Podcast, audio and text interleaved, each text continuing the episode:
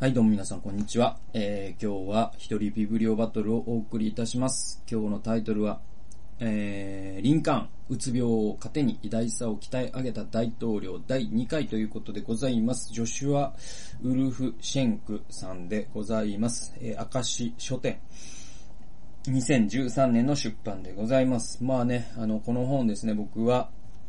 2017年の10月に読み終わりまして、えー、2017年の年間ベスト1のですね、面白かった書籍でございます。で、結構まあ4年ぐらい経つんで、結構内容もね、なんか忘れてる点も多いなと思って、えー、なんでね、あの、ちょっと、まあ、自分でも思い出したいなということがあったんで、えー、ちょっと、えー、紹介させていただいております。で、まあ、あの早速内容に移らせていただきますとですね、あの、リンカーンって、あの、その精神描写の定義ですね。精神病だったっていう定義にも当てはまるし、実は健康だったという定義にも両方完全に当てはまる人なんですよ。これちょっと面白くて、46ページちょっと読みますね。はい。我々は、リンカーンは精神を病んでいたと言えるかね。彼が合衆国公衆衛生局医務長官の精神病の定義に合致することは間違いない。何しろリンカーンが経験した思考、寄付詐欺、行動の変化は苦痛もしくは機能不全と結びつけられるのだから。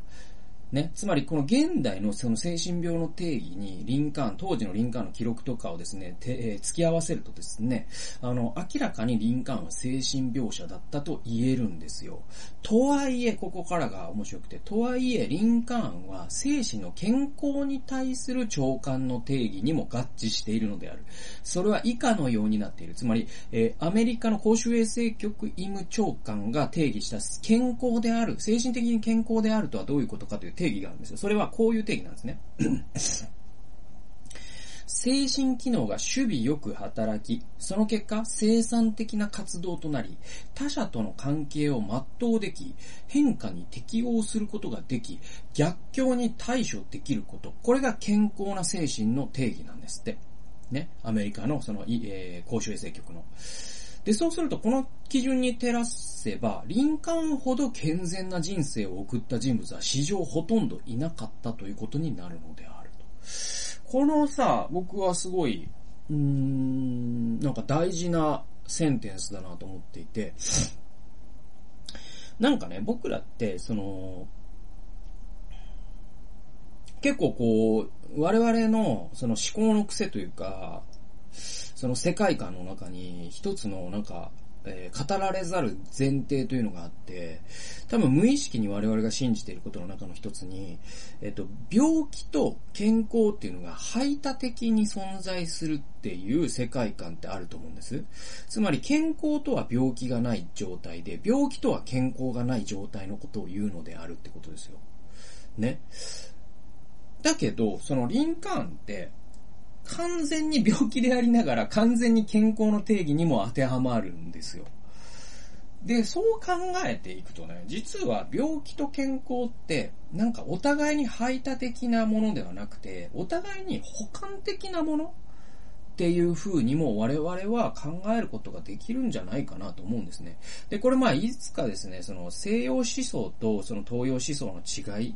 えー、木を見る西洋人、森を見る東洋人でもですね、ニズベットさんという人が書いたね、えー、その中でもちょっと説明しましたけれども、その東洋の思想ってですね、非常にこう補完的、あるいはですね、その、えー、分析的っていうよりは全体性を思考するような、ね、包括性を思考するような。そしてなんかこう、排他性っていうよりは補完性を思考するような、えー、考え方ができるのが実は東洋の言語体系なんだっていうことをニズベットさんは分析していくんですよ。で、僕自身東洋人であり、そして東洋の言語であるところの日本語を使っているので、多分、補完的に考える考え方の方が多分自分の中でしっくりいくんですよね。だから、病気とは健康がない状態、健康とは病気がない状態って考えるよりも、病気であるということは健康病気であるということと健康であるということは、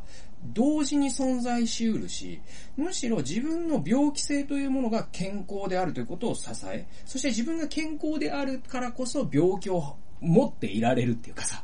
なんかそういう関係にあるんじゃねえかなとも僕は思う。そしてまた僕自身がまあうつ病を患ってですね、まあ自分自身のその内面的なことがよりよくわかるようになったんですよ。病気を患ったことによって。で、それを考えた時にも、その自分のその病んでいる部分って確かにあ、ありますわ。で、多分、どんな人でも病んでいる部分ってあって、でもその闇みたいなもの、そのシックネスですね。その闇っていうものこそが自分の強さとか、その、うん、自分の強みとか、えー、そういったものの源泉にもなってるっていうかな。なんかその病気の部分を完全にカットオフしてしまうと、なんか植物から根っこがなくなるみたいな感じで、自分がこれほどまでに何か生産的なことができるだろうか、自分が自分であるほどに健康でいられるだろうかってなると、結構僕は疑わしいなと思っていて、えー、なので、なんていうかな、光には絶対影があるみたいな形で、なんかリンカーンって光も強かったからこそ、その影っていう闇の部分も強かった。病気っていう部分も強かった。で逆に病気というものが強かったからこそ、彼はか、ね、他の人以上に健康にある意味振る舞うことができた。っていう風な、こう、補完関係っていうものが病気とその健康という概念の間にあるな。ということもまたリンカーンの人生は教えてくれるんだよっていう話ですね。次行きましょうか。えー、っとですね、172ページでございます。あの、ちょっとこれは面白いちょトリビアというか、そのうんちくみたいな話として面白かったんで、小話ね。えー、リンカーンはいつもですね、ユークリッドの原論という、まあ、ユークリッド幾何学っていうのがあって、で、なんだろうな、あの、えー、っと、確か、あれですよね、三角形の内角の和は180度であるとか、あれユークリッド幾何学じゃないかな。で、えっと、ユークリッド幾何学って、まあ今、幾何学のね、もう何、十、もう千年以上幾何学のベースであり続けた、そういう理論ですわ。で、その原論を、なぜかリンカーンは持ち歩いてたっていう話がちょっと面白くて。えー、172ページ。心理学者デイビッド・ B・ コーインはこう書いている。うつ病の場合、回復は病気への抗議から絶望を投与できるより効果的な方法の発見への移行である。ちょっと難しい言い回しなんですけれども、あ、ちなみにこの本ね、ちょっとね、翻訳がね、相当、んちょっと直訳帳というか、あの、割とこう、漢語を多用する、ひらが、ね、山本言葉にちょっとなりきれてないところがあって、だからまあ翻訳はちょっと、うーん、まあなんか僕、なんね、僕みたいなもんがこんなこと言うのはあれだけど、まああんまいい翻訳ではないか、ないんですよ。でも僕はこの本を、こんなマイナーな本を翻訳してくれただけでありがとうと思ってるからもう何の文句もないんですけど、今こう読んだところ、ちょっとわかりにくいじゃないですか。それはやっぱもう看護の連続だからで、えー、ちょっと平たくすると、うつ病の場合ね、病気はか、病、え回復は病気への抗議から絶望を投与できるより効果的な 方法の発見への移行である。わかります？僕は一部、一回読んだだけじゃわかんないんだけど、どういう、何言ってるかっていうと、えっと、多分英語だともっとわかりやすいんですよ。あの、うつ病にはプロセスがあると。ね、最初は、ね、うつ病にはプロセスがあって、それは回復のプロセスですね。うつ病の回復っていうのは、あるある状態からある状態の移行だって言ってるんです。で、どういう状況態からどういう状態かというと、うつ病の回復の初期は病気への抗議。つまり、なんで病気になったんだよ、神様とか、そういうことですね。病気早く去ってくれよ。これ辛いよ、嫌だよってことです。で、その状態から、えー、後半、これが絶病、絶望を投与できる、より効果的な方法への、方法の発見。つまり、え、っと、うつ病ってね、絶望と戦う病気でもあるわけなんだけれども、そこから絶望を投与するってここに書いてある。まあ、コントロールっていうね、多分英語だとそうなるのかな。うんつまり、その、うん、なこう、暴れ馬を手なずけるように、その、絶望というね、暴れ馬をね、こう、いなすことができるようになる。そして、その絶望とうまく付き合うことができる。ね。そういう方法を発見するという段階があるよと。で、その前段階は絶望、ね、病気への抗議。病気なんて嫌だっていうところから絶望とうまく付き合うという方法を発見するという段階がある。で、ここからここへの移行がえー、うつ病の回復のプロセスだよっていうっていうのが、まあ、この今のちょっとわかりづらい、えー、翻訳の、僕の翻訳を翻訳したという 言い換えなんでですね。えー、続き読んでいきましょう。実のところ、リンカーンは極めて有効な闘病を展開した。闘病ってのは病気と戦いね。えー、法律事務所では、鉄道会社や困っている給油も含めた一連のクライアントを代表して常によく働いた。ね、林間法律事務所で最初働いてましたから。で、歴史書一般に取り上げられているような内容でなくても、日々の接触を通じての散分的な満足は得られたし、時には勝訴して正義が遂行されたという興奮にも預かった。リンカーンはさらに自分の頭脳の領域を拡大するたゆみない努力も怠らなかった。1850年代前半、巡回裁判ではユーグリッドの言論の最初の6巻を持ち歩いた。これらは定義から過程、公理、証明に至る経緯を扱ったもので、リンカーンの時代、この本は厳正な理論、あえっと、厳正な論理好き、えー、あははは、論理突き詰めの頂点と見られていたかな。はい。えー、これは、この本は厳厳正な論理突き詰めの頂点と見られていた。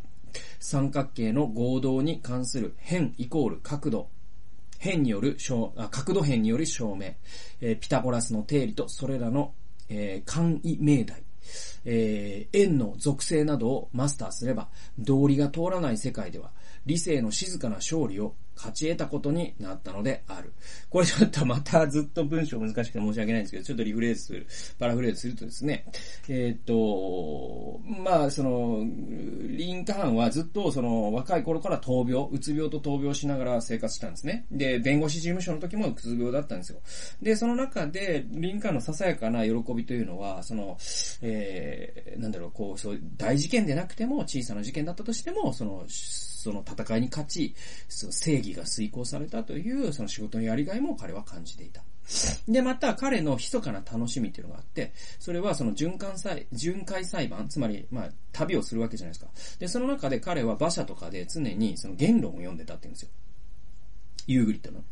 じゃあ、ユーグリッドの言論って何かっていうと、その、論理というものを、その、突き詰める、うー、章なんです。で、これが僕はすごくわかるんです。僕当事者だったからわかるんですけど、これ多分当事者じゃない人には何のことを言ってるかもしかしたらわからないかもしれないんですけど、僕は補足説明できるんですよ。どういうことかというとね、あのね、僕は、その、病気、うつ病だった時に、えー、っと、割と調子がいい時は、本が読めたんですよ。うん。で、本が読める、なんていうかな、ステージの時は、だいたいね、3ヶ月おきぐらいに体調が変わるんだけれども、その3ヶ月はもうひたすら起きている間中本を読んでたんですよね。うん。だから、本当に、なんだろうな、もう1日、もう8時間とか、でも本が読めたんです。本を読めるときは。で、むしろ本を読んでないとダメだったんですよ。なぜなら、その本を読んでる間っていうのは、そのなんかね、こう自分の頭の中の思考のトラックっていうのが、なんか、その、ミニ四駆のサーキットみたいに、あの、本読んでる間って、そのサーキットの間を、要はその、本の著者の思考のサーキット、ミニ四駆のサーキットに自分を乗せればいいだけじゃないですか。自分の頭でなんか判断する必要っていうのは本を読んでる間はないから、その著者になりきってその思考を なぞればいいだけだから。だからある種思考を停止してられるんですよ。で、これがすごい大事で、これがないと結構ね、あの、起死燃料って言って、うつ病の症状の一つとしてですね、なんかちょっと油断すると、お前はダメだ、お前は価値がない、お前は死んだ方がいいみたいな声が聞こえてきて、あ、やっぱ死のう、みたいな、死にたい、みたいになってくるんですよ。で、これ、これってまた、また別なサーキットなんですよ。だから、その本を読んで、その本の著者のサーキットに入っている以上、自分の起死燃料サーキットに入り込むその隙を与えずに入れるんですね。で、これが僕のなんか対処法だったんです。さっきの言葉で言うと、絶望と付き合うための対処法だったんですよね。で、でももっと調子悪くなると、本すら読めなくなるんですよ。なんかこう、やっぱ、それなりにやっぱ脳のカロリーを使うでしょうから、本を読むというのは。だからそれすらも全然頭働かなくなっちゃった時に、すごい困るんですよ。その時に、じゃあ、なんかこう、窓の外を見てよとかなると、なんかもう涙ツーとか流れてきて、もう、ああ、もう死のうみたいになってくるし、あのね、もう何してももう無理だから。で、外に出かけるエネルギーありません。だって布団から出るエネルギーすらもう精一杯なんだから。で、そんな中、僕は一つ発見したのがゲームだったんです。その、本を読めめない期間が、例えばじゃあ3ヶ月とか続いたら、その期間は結構ね、昼夜逆転してね、で、昼夜逆転にも意味があるんですよ、うつ病って。それってね、あのー、無理にね、昼に起きるサイクルにしない方がいいっていうお医者さんもいて、なぜかというと、昼に起きてるってことは、その時間、社会は動いてるってことじゃないですか。で、うつ病になるような人って真面目な人が多いから、社会が動いてる時に自分は休んでいるってことに耐えられないんですよ。でも、その昼間も全部寝ちゃって、夜に起き出してなんかしたら、今どうせみんな寝てるから、俺もこうしてない、仕事してないということが、なんか、なん、なんとか耐えられるというか、そういうのがあるから。で、僕夜ね、なんか夕方頃に起き出して、で、夜ご飯なのか朝ご飯なのかわからないご飯を口に入れ、味もしません。で、そっから、えー、8時から朝方4時5時ぐらいまでゲームしてるみたいな。そういう時間があって。で、それもミニ四駆のトラックと同じで、で、ゲームってね、あの、ゲーム脳っていう言葉がね、岡田隆先生かなうんと、えー そういう、あの、精神科のね、先生が、ゲーム脳という本を書いてますけども、結構ゲームの、ゲームをするとですね、人間のその前頭葉のね、あの、前頭葉の、えー、前頭前皮質だったかな。いわゆるこのおでこの裏側にあるですね、一番人間の理性を司る、いわいろんな判断をしたりする部分があるんですね。そこへの血流がすごく低下するんですって。ゲームをしてる人の脳みそって。要はその、サーモスタットで言うと、その青くなるんですよ、そこの血流が。ね、低下するから。で、温度が低くなるんですよ、脳の、脳のね。で、それはちょっとや、ずっとやってると脳にとって悪影響だよねっていうのが、その岡田先生の論理なんだけど、そのうつ病の当事者にしてみたら、そうする必要がむしろあるんですよ。脳が下手に動き始めると、起死燃料とかっていうトラックがまた自動サイクルで始まっちゃうから、ずっと自分死ねばいい、自分が、まあもう価値がない、お前はダメだ、お前は死んだ方がいい、お前はクズだ、みたいな、そういう風になってくるから、そうならないためにゲームをしてると、本当に脳みそがストップするんですよね。スパーンって止まるんですよ。で、もうなんか全然面白くないんですよ。ゲームやりながら面白くねえなと思いながらやってんだけど、でも、なんかね、脳みそは一応止まってくれるんですよね。うん。で、自動運転モードになってくるんですよね。で、なんか、こう、自分がゲームをしてるのか、ゲームが自分を動かしてるのかわからないみたいなゾーンに入ってきて。で、それ、そうすれば閉めたもんで、一日を生き延びれるじゃないですか。自殺せずに済むじゃないですか。うん。それだけでも御の字でね。で、僕はそういう時期があって。で、で、ここのね、そのピタ、えー、っと、なんだっけ、えー、っと、ユーグリッドの言論にやっと戻ってくるんですけど、その、リンカーンの生きた時代にゲームはありませんよね。ね。で、僕の類推は リンカーンにとってこのリューグリッドの言論を持ち歩くというのはゲームを持ち歩くみたいな行為だったと僕は類推するんですよ。で、多分当たってるんですよ。で、どういうことかっていうと、ここの説明にもあるように、そのユーグリッドの世界って、僕も数学好きだからわかるんですけど、数学の世界ってね、安心するんですよ。で、まあ、この感覚どれぐらいの人に分かっていただけるかわからないんだけれども、多分その理系で数学得意な人は分かっていただけると思うんですけど、数学ほど安心できるものってないんですよね。なぜなら、数は裏切らないからなんですよ。で、数学的に証明されたことって本当に、なんていうのかな、その、あのー、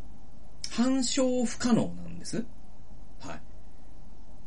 で、反証不可能な定理って多分世の中の学問で数学以外ないんですよ。物理学も全部仮説じゃないですか。ね。神学とかもう本当にね、針の上で天使が何人踊れるか知るかって話で その、もうもう、神学論争って言葉にもなるぐらい、本当に不確定。ね。物理学も不確定なんですよ。今ある論理が確実だとは限らない。生物学なんてもっと不確定ですよ。で、この世のあらゆる学問って、要は仮説の積み上げであって、その足元って安定してないんですよね。100年後に今の定説が変わってる可能性があるんですよ。でも数学だけはですね、実は、あの、反証不能性っていうのがあって、なんて言うんだっけね、あのね、自明なんですよ、それが。うん。で、えっと、強制了解って確か呼ぶんですけど、た、で、もちろんね、数学にもその、まだ未確定な理論っていうのはあるんですよ。でも、例えばですよ、1たす1は2であるとかですね、あとですね、その自然数とか、ああと素数っていうのがそれ自体と、えー、1でしか割り切れないとかっていうのはもう反証不可能なんですよ。もう絶対どこまで行っても永遠にどんな宇宙でも正しいのが素数のロロジックなんですよ。っていう意味で、数学ってちょっと他の学問とは違う、そういう安心感。僕ね、そういうのを聞くとすっごい安心する性格なんですよ。なんだろうね、これもう、分かってもらえるかな？分かってもらえる人がいたら、あの、連絡ください。あの、本当に数学ほど安心するものってないんですよね。で、なんでかっていうと、あのー、ここに書いてあるように、その、現実ってさ、その全ての学問は不確定って言ったけど、現実ってさらに不確定じゃないですか。ね、学問の世界ってまだ、まだ安全な方で、現実の世界なんてもう不条理もいいところですよね。ああしたのにこうならないの連続じゃないですか。だけど、ね、そのユーグリッド企画の世界でああしたのにこうならないってことはありえないんですよ。これほど安心することはないんですよね。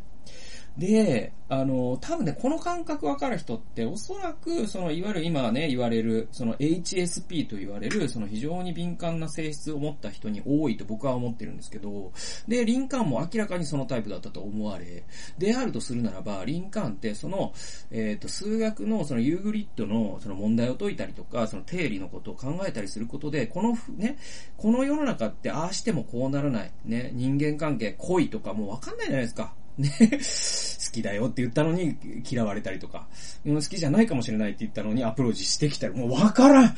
もう女はわからんとかなるじゃないですか。ね。だけど、だけど、三角形は裏切らないんですよ。ね、三角形の内角の相和はもうどんな世界でも180度なんですよ。もうこれほど安心することってないんですよね。で、で、それと、そのゲームの世界ってちょっと似てて、で、僕ね、その、うつ病になった時に、その病、ね、ゲームを、プレステ2をね、中、中古で買ってきてね、やったんですよ。で、それってすごいブランクがあって、僕が最後にゲームをしたのは、えっ、と、大学1年生の時だったんですよ。高校の時は割とね、ねあの、ドラクエ5とかスーファミでやってたんだけど、なんか大学になると、もうなんかゲームよりも現実生活の方が楽しくなっちゃって、運転もできるようになるしね、えー、なんだろう、うん、やっぱり北海道のね、自然を楽しむんだ方がいいなと思って、部屋でゲームなんてやってらんねえよと思って、ゲーム捨てちゃったんですよね。売ったか捨てたかしたんですよね。で、時間の無駄だと思って。で、そっからもうずっとゲームってやってなくて。で、うつ病になった時に、えー、またやり始めたっていう、17、8年ぶりぐらいにそのコントローラーを握ってゲームした時に気づいたことは、ゲームの世界って徹底的にああすればこうなる世界なんです。ロールプレイングゲームとかってさ、そうじゃないですか。敵を倒せば必ず強くなりますよね。ね。必ずお金貯まっていきますよね。強い剣を買ったら必ず攻撃力上がりますよね。ね。あの、魔法、回復魔法をかけたら必ず回復しますよね。ね。で、必ずその、ラスボスまでたどり着いて、必ずラスボスが倒せるじゃないですか。でもね、皆さん、今の世界でロールプレイングゲームほどのフィクションってないんですよね。努力しても報われないのがデフォルトなんですよ、今の世界って。レベル上がっていかないです。一生懸命働いても給料上がらないです。ね。あの、お客さんのためと思ってやったやつが出世せずに、上司の顔ばっかり見てるやつが出世するんです。で、こんな不条理はないじゃないですか。でもその時にゲームしてみなさいよ、皆さん。安心しますよ、これ。どこまで行っても経験値は必ず上がります。レベルは必ずアップします。必ず自分は強くなっていきます。こんなこうなんていうかな、一時曲線っていうんです。一時関数曲線っていうんですか。右肩上がりのことってなくて。だから僕はその現代の世界のゲームって、そういう意味のその精神安定剤的なね、えー、役割を果たしてるのかもしれない、知れないなということを僕はうつ病の時にゲームをやったことでなんか気づいたんです。で、ここの下りを読んだ時に、あーわかったぞと。つまりリンカーンにとってユークリッドのね、幾何学、ユークリッドの原論を読むということは、当時ゲームは何度も言いますけど、テレビゲームはありませんから、その不条理な世の中にあって、何か安心できる材料を手に入れようとすると、今の世界だったらゲームとかね、それこそプレス、PSP とか、なんか、その、なんだ、スイッチとか、ニンテンドースイッチとかを持ち歩くことができますが、当時ゲームなんていうものはないし、そもそも持ち歩くこともできない。その中で、えー、リンカーンにとってのニンテンドースイッチが僕はユーグリッドの言論だったんだなと思いながらここを読むと、すごくですね、なんかリンカーンが親しく思えてきてですね、すごく心が温まったというですね、まあそういうくだりだったんですよね。まあそのわけでもう25分行きましたので、えー、第2回はここまでにしてしていきしたいと思います。次回、第3回もお楽しみにお待ちください。そんなわけで、最後まで聞いてくださってありがとうございました。それではまた次回の動画及び音源でお会いしましょう。さよなら。